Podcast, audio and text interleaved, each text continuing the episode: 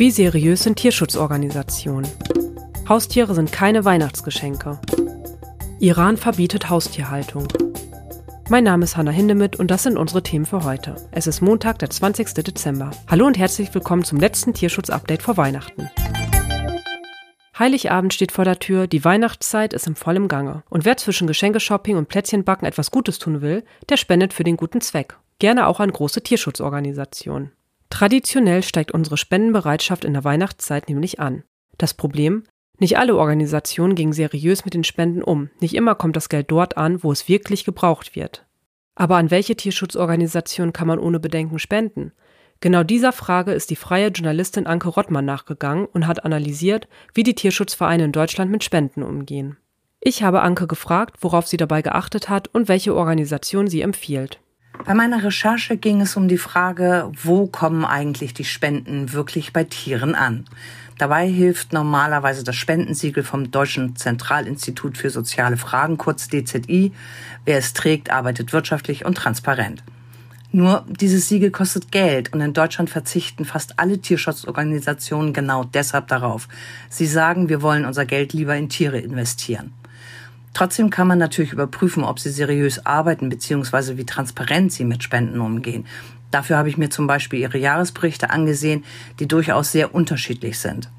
Und es gibt aktuell auch noch eine Überprüfung von Stiftung Warentest, bei der es genau um diese Themen ging. Insgesamt habe ich mir zehn Organisationen angesehen, die in Deutschland sehr aktiv sind. Dazu gehört natürlich der Deutsche Tierschutzbund, der übrigens auch Mitglied im Deutschen Spendenrat ist. Der Tierschutzbund hat einen sehr transparenten und detaillierten Jahresbericht, der zeigt, hier kommt das Geld wirklich bei den Tieren an. Es fließt zum Beispiel in den Feuerwehrfonds für Tierheime. Auch Stiftung Warentest sagt, hier wird wirtschaftlich gearbeitet. Auch der Naturschutzbund Deutschland ist empfehlenswert. Er arbeitet sehr transparent. Das Geld fließt zum Beispiel direkt in die 2000 lokalen NABU-Gruppen. Ganz anders sieht es jedoch bei Aktion Tier, Menschen für Tiere aus. Der Verein hat schon eine turbulente Vorgeschichte und wurde vom DZI vor zehn Jahren als nicht förderungswürdig eingeschätzt. Und auch aktuell ist der Jahresbericht nicht vollständig. Er gibt zum Beispiel überhaupt keine Werbungskosten an. Und auch Stiftung Warentest hat der Verein trotz Nachfragen keine detaillierten Daten gesendet. Grundsätzlich kann ich sagen, es lohnt sich auf jeden Fall für jeden ein Blick in die Jahresberichte. So kann nämlich jeder selbst sehen, wo das Geld hinfließt und dann für sich entscheiden, ob man dafür spenden möchte. Knuffelige Welpen oder Kitten unterm Weihnachtsbaum? Klingt niedlich, ist aber keine gute Idee. Denn Haustiere sind keine Weihnachtsgeschenke. Wer nämlich ein Tier verschenkt, verschenkt Verantwortung. Und nicht jeder kann oder will für 15 Jahre oder länger für ein Haustier sorgen.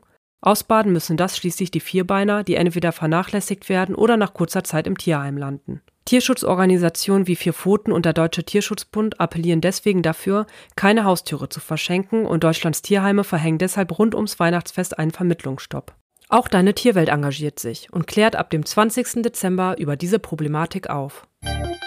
In den vergangenen Jahren stieg die Beliebtheit von Haustieren im Iran an. Immer mehr Menschen halten Hunde, Katzen und Co. Konservative Politiker sehen in diesem Trend aber eine Gefahr für die Sicherheit der Bevölkerung, denn ihrer Ansicht nach sind Haustiere unrein. Tierbesitzer im Iran könnten in Zukunft Probleme bekommen, wenn sie mit ihrem Hund spazieren gehen oder eine Wohnung mieten möchten.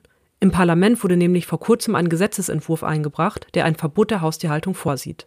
Wenn er in Kraft tritt, soll die Haltung von Hunden, Katzen und vielen weiteren Tieren verboten werden. Das war's von mir für diese Woche. Vielen Dank fürs Zuhören. Eine neue Folge des Tierschutz-Updates gibt es wie immer am kommenden Montag wieder. Ihr habt Feedback oder Themenvorschläge? Dann schreibt mir doch gerne eine E-Mail an podcast.deine-tierwelt.de. Ich freue mich auf eure Post. Habt eine tolle Woche und ein großartiges Weihnachtsfest.